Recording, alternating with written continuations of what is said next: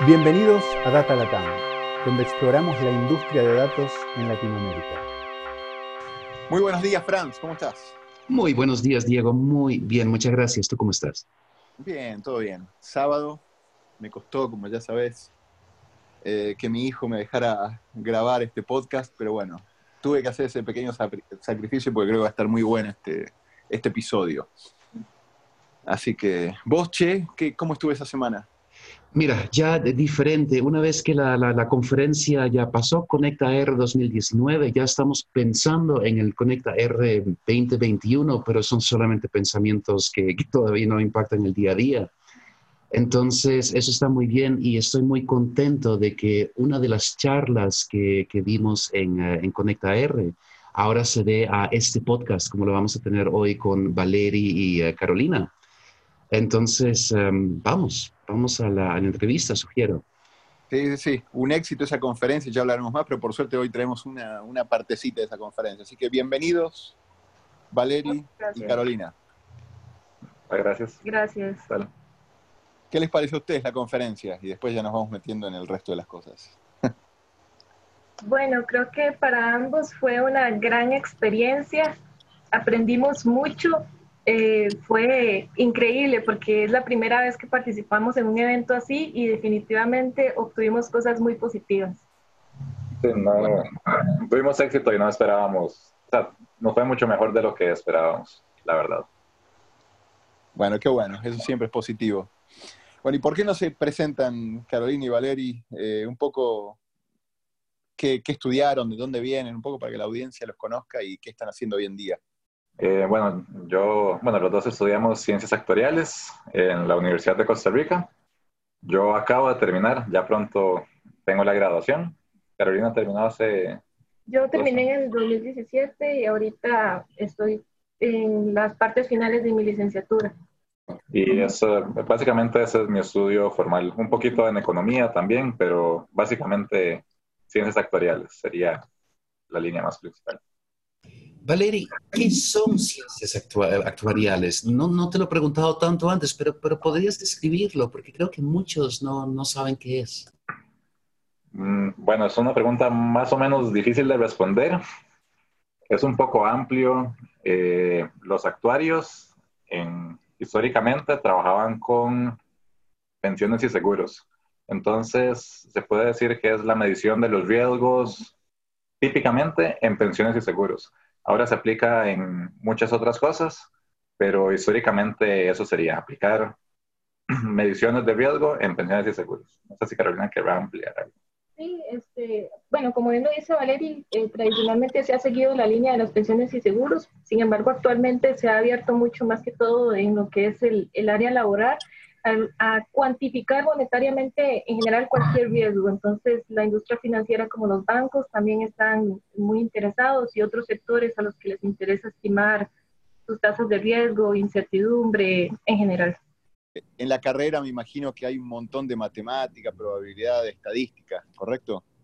Sí, correcto. La carrera tiene un fuerte enfoque matemático y estadístico. De hecho, eh, la, la Facultad de Matemáticas de la UCR junto con la carrera de, de Matemáticas. Esas son las dos, las dos carreras que ofrece la facultad. Buenísimo. Y tal vez la pregunta que seguía eso es, eh, ya desde el principio en la carrera usan muchas herramientas para, eh, para, para, trabajar, usan R, o qué, qué, tipo de herramientas usan a lo largo de la carrera. Eh, a partir del segundo año ya hay un curso introductorio de programación y se usa R junto con algunas herramientas actuariales. Sí, es correcto. Eh, y digamos, aprendemos varios lenguajes de programación. Y durante la carrera se aprende, bueno, Visual Basic, también se usa matemática, se usa MATLAB. Eh, nosotros tuvimos un, un, mayor enfoque en R, entonces es lo que más usamos actualmente. Sin embargo, sí aprendimos otras herramientas. Buenísimo, buenísimo. No, no. Interesante. Y solo para terminar con la carrera, y ya nos metemos en lo que están haciendo hoy en día, eh, ¿cuánta gente se gradúa eh, más o menos de esta carrera aquí en Costa Rica, en la UCR, por año? Bueno, son pocas personas. Al menos en mi experiencia personal, yo me gradué con dos personas más. Entonces yo diría que ya decir que cinco personas se gradúan por año sí, es, mucho. es mucho. En promedio pueden ser tres cuatro por año lo más. Yo me gradué, me gradúo ahora con cuatro personas más, entonces seríamos cinco este año. Wow, eh, tremenda ceremonia de graduación. no, muy bueno. Bueno, veo que no son tantos los valientes que quieren meterse en, esto y acá tenemos a dos de esos valientes. Buenísimo, buenísimo. Bueno, ¿por qué no cuentan un poco ahora en qué están hoy, eh, Carolina y Valeri? ¿En qué están trabajando hoy? ¿Qué hacen? Bueno, ahorita nosotros somos actuarios en el Instituto Nacional de Seguros. Eh, bueno, en particular voy a hablar de, la unidad donde yo trabajo, ya entonces Valery les explicará la de él, porque trabajamos en áreas distintas. Yo trabajo en la unidad de productos y básicamente lo que nosotros hacemos ahí eh, consiste mucho en la definición técnica de los seguros que ofrece el INSS. Entonces hay un fuerte trabajo en lo que respecta al cálculo de las tarifas para cada producto también hacemos eh, análisis de optimización sobre estrategias de compras de reaseguros que, realiza el. Entonces, en general, el, el, trabajo va muy en la línea de lo que conversamos anteriormente sobre cuantificar eh, los riesgos que asume el instituto. Eh, en particular, yo trabajo en la unidad de provisiones y en grandes rasgos, lo que hacemos es calcular lo que tiene que provisionar el INS para hacer frente a los seguros, o sea, a los, a los pagos que tiene que hacer eventualmente por algún siniestro. Entonces, mm, me he metido con los datos en ese sentido, en el que recibo eh, la información de aseguramiento y calculo las provisiones. Y eso, ha sido, eso es básicamente lo que hago. También hago proyecciones de esas provisiones y algunos otros pequeños trabajos con ellas que se tengan que hacer. Estadísticas u otras. Y pregunta, en, un en una empresa como el INS y trabajando en dos departamentos diferentes así, ¿hay alguna eh, unidad de ciencia de datos centralizada que ve mejores prácticas o cada unidad se maneja con sus, propios, sus propias mejores prácticas y herramientas? ¿Cómo, cómo se estructura el tema de data science en una empresa como el INS, o en, general en una empresa de seguros de este estilo? Bueno, actualmente este, cada unidad se maneja con sus propias prácticas. No hay, no hay algo centralizado como que regule, regule eso. Sí, en particular los datos los maneja informática y nosotros los recibimos a como ellos nos lo manden y bueno, nuestra, mi unidad, por ejemplo, de provisiones no tenía actuarios que supieran programar mucho, en R en particular. Visual Basic y en Excel sí lo manejaban, pero eh, hasta ahora estamos introduciendo la programación en R y hacer las cosas un poco diferentes a cómo se hacían. Entonces, hasta ahora no hay unas prácticas muy definidas ni claras de cómo se debería manejar los datos. Correcto, y también vamos un poco en la línea que, de lo que dice Valeri, es algo nuevo. Entonces, todavía siento que nos estamos acomodando en ese, en ese sentido. Bien, y tal vez lo que es nuevo es usar R y RStudio como herramienta, antes usaban otras, correcto. Bien, no, buenísimo, va a estar bien interesante. Entonces, ¿por qué no nos cuentan un poco lo que contaron en la conferencia acerca del proyecto? Que creo que estaría buenísimo poder dedicarnos bastante tiempo a eso. Ok, perfecto. Este, bueno, nosotros presentamos un proyecto en Conectar. Eh, su título es Cómo migrar de Excel a R y era un trabajo práctico eh, en nuestro contexto laboral. Surgió un poco de lo que, del trabajo que les comentó Valeri que él realiza, el cálculo de las provisiones. Sí, antes, bueno, tradicionalmente se, estaba programado en Visual Basic y se cargaban las bases de datos o los datos en Excel y se hacían los cálculos ahí. Ahora, con personas que saben usar R, en particular yo intenté automatizar ese proceso, hacerlo más rápido, hacerlo más eficiente, que se leyera bien y todo lo demás.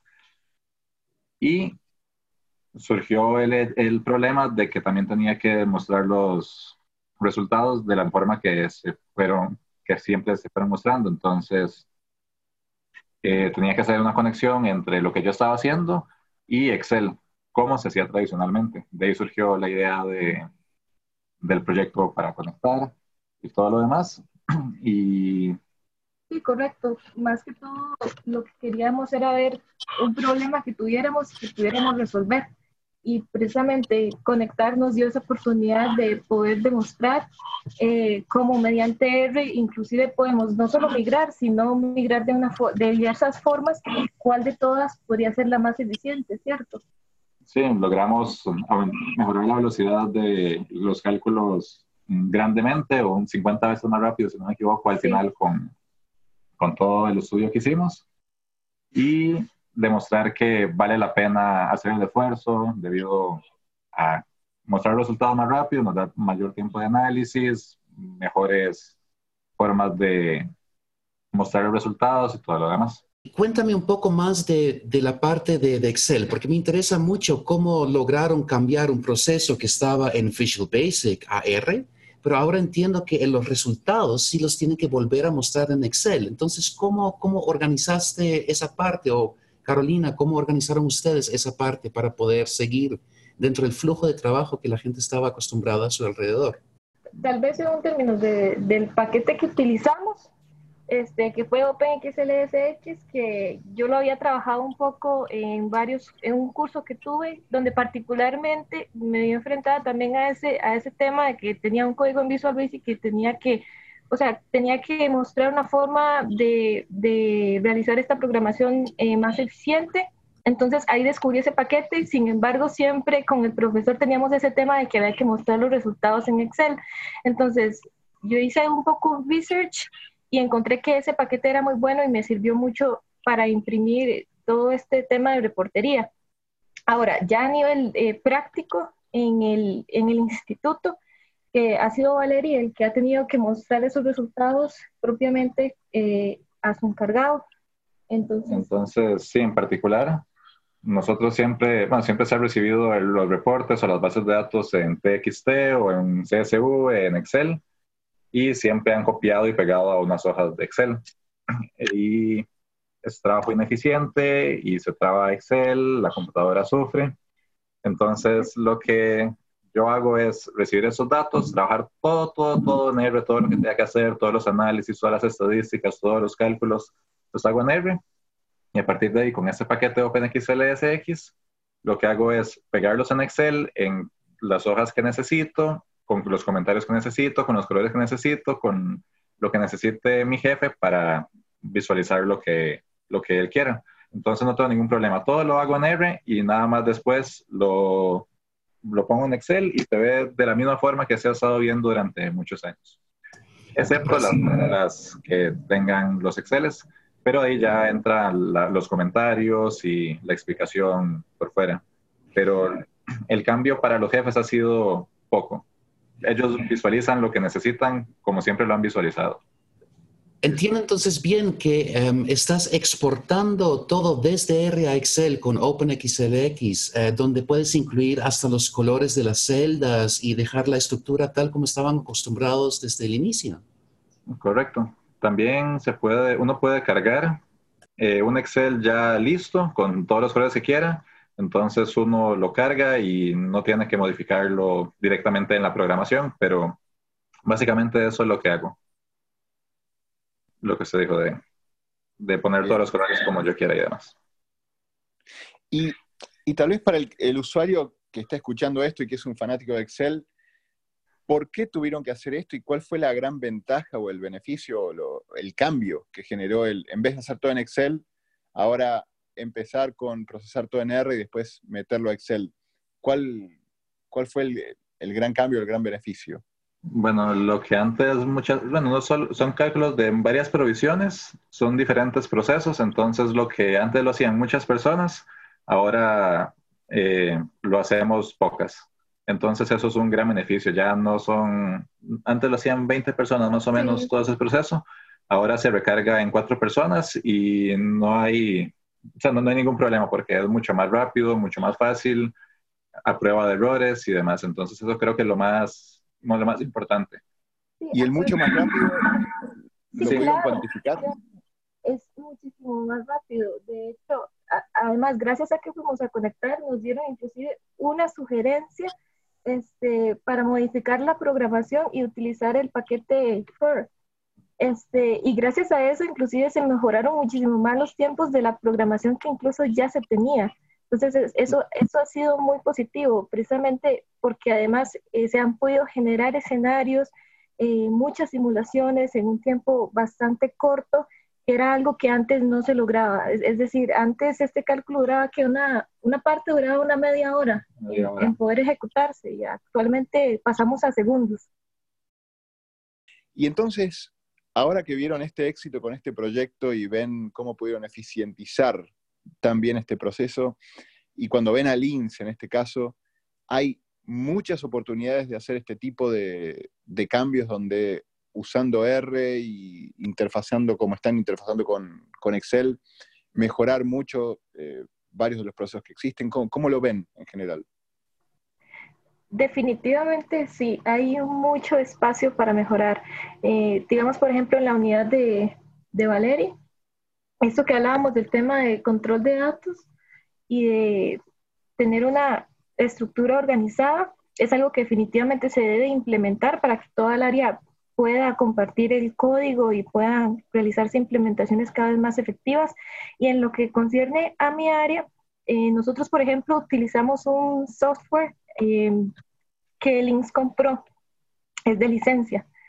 Eh, entonces, ya no estamos hablando solo de cómo podemos transicionar de código de Visual Basic a R, sino también cómo podemos hacer que R puede ayudarnos para realizar estos procesos que se realizan en, este software que Links actualmente adquirió.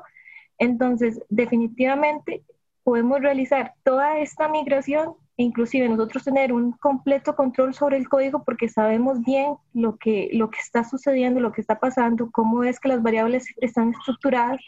Entonces, ahí definitivamente encontramos un gran nicho para poder desarrollarnos eh, mucho más y poder ayudar a, Links a, crecer mucho más en este aspecto. No, buenísimo. Y para, los que no son de Costa Rica, el INS es una tremenda, gigante y súper, con, mucha cobertura, eh, institución que da seguros en todo el país. Así que poder lograr este impacto de, de, cambio sería buenísimo, Carolina y Valeri. La verdad que felicitaciones por lo que hicieron y buenísimo el potencial de lo que pueden llegar a hacer con el INS. Muy, muy, muy bueno. Gracias. Tal vez eh, en, esta, en esta línea, eh, y acá quería hablar un poco de mucha gente que viene usando Excel por mucho tiempo, ¿no? Eh, y esto, Franz, te incluyo a vos en esta pregunta, es ¿cómo, ¿cómo es un proceso de migración o cómo debería ser un proceso de migración para que se empiece a incluir Data Science en una organización que era muy Excel-centric? Y yo sé que en el INSE obviamente hay un montón de otras herramientas que usan, ¿no? Pero un camino es el que han hecho Valeria y Carolina, metiendo, manteniendo todo lo que los jefes usan en Excel. Otro, obviamente, es el usar, no sé, desde Shiny Apps y usar más RStudio, por ejemplo. ¿Cuáles son los potenciales caminos que ven para poder migrar una organización hacia un, paso más hacia adelante? Eh, ¿Sienten que va a tener que ser más de esto, de seguir usando Excel como el, lugar donde ven las cosas? ¿O es capacitar a la organización? ¿Cómo brainstormemos un poquito acerca de eso? Eh, bueno, en particular, el INS tiene demasiados empleados como para hacer una migración total. Me parece que mantener los resultados en Excel por ahora, no sé cuántos años, está bien. Y ya la dificultad de hacerlo a nivel más macro de la institución me parece sumamente complicado, porque no son solo los jefes internos, sino ya sería a nivel institucional que hay que mostrar resultados, mostrar cosas y no sería nada más educar a unos cuantos, 10, 15, 20 personas, sino ya cientos de personas. Entonces, creo que en ese sentido sería hasta ahí. Ya con Shiny Apps, el estudio y todo lo demás, ya podrían ser cosas más, más pequeñas, más internas, que sería buenísimo, pero ya a nivel más macro creo que es sumamente complicado.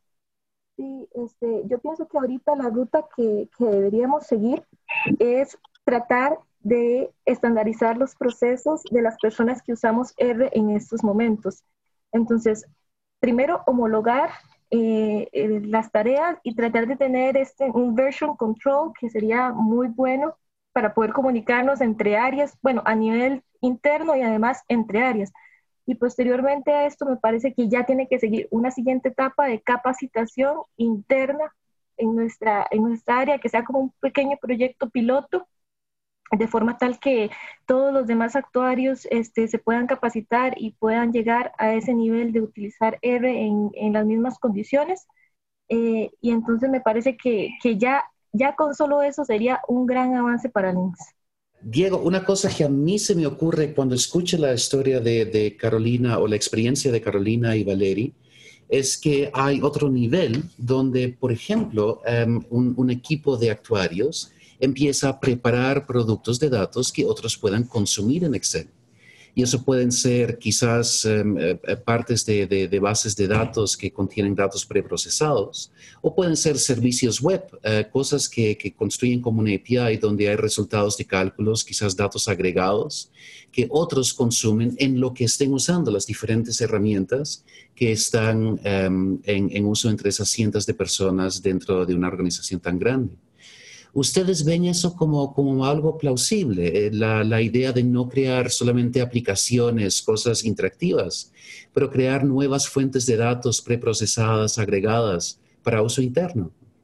Eh, por supuesto sí, que claro, sí. definitivamente. De hecho, una, una de nuestras quejas es que no hay integración entre lo que hacemos nosotros y lo que hacen los demás, porque los demás utilizan nuestros insumos, utilizan nuestras cosas, pero tenemos una mala comunicación de qué es lo que de verdad se necesita. Sí, eh, bueno, también desde un punto de vista eh, de que usamos otras herramientas, eh, otros softwares, por ejemplo, eh, con, con, uno con licencia, este, ese software, por ejemplo, recibe datos que ya están en una determinada estructura.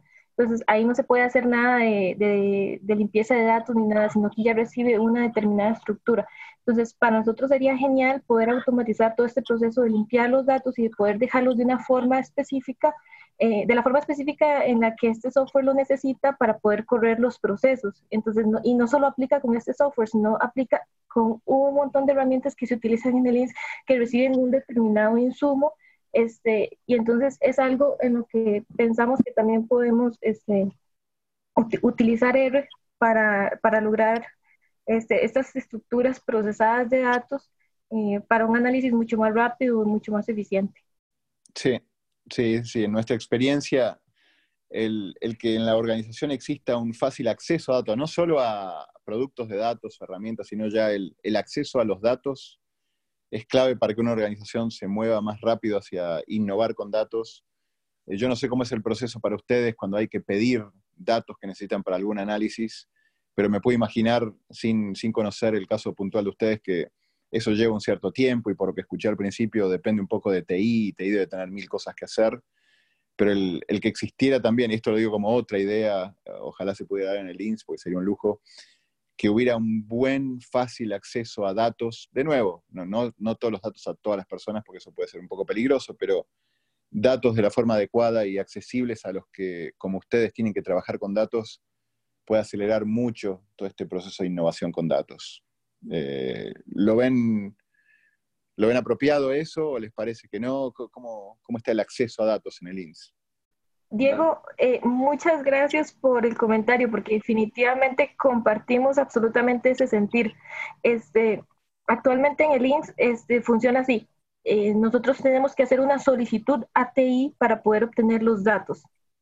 Y sí, TI está cargadísimo de trabajo y, y, y lamentablemente a veces se atrasan un poco los procesos eh, por esto. Sin embargo, si nosotros pudiéramos tener ese acceso a los datos y pudiéramos eh, manipularlos y generar específicamente los resultados que queremos, definitivamente sería un paso para mejorar los procesos y hacerlos muchísimo más eficientes. Y más que contamos con una herramienta como R, donde podemos manipular grandes cantidades de datos, resumirlos, eh, limpiarlos, dejarlos en la estructura que realmente vamos a necesitar para, para el modelaje y cualquier resultado estadístico que, que queramos obtener. Sí, para agregar a lo que dice Carolina, justamente tenemos que solicitar los datos y muchas veces no traen las variables que queremos. Nos toca volver a pedir las cosas porque no está todo lo que necesitamos. Y nosotros idealmente sería ver esas bases de datos y nosotros mismos recopilar lo que, lo que se necesita y no depender de alguien más. Sería ideal. Hay mucho para mejorar en definitiva.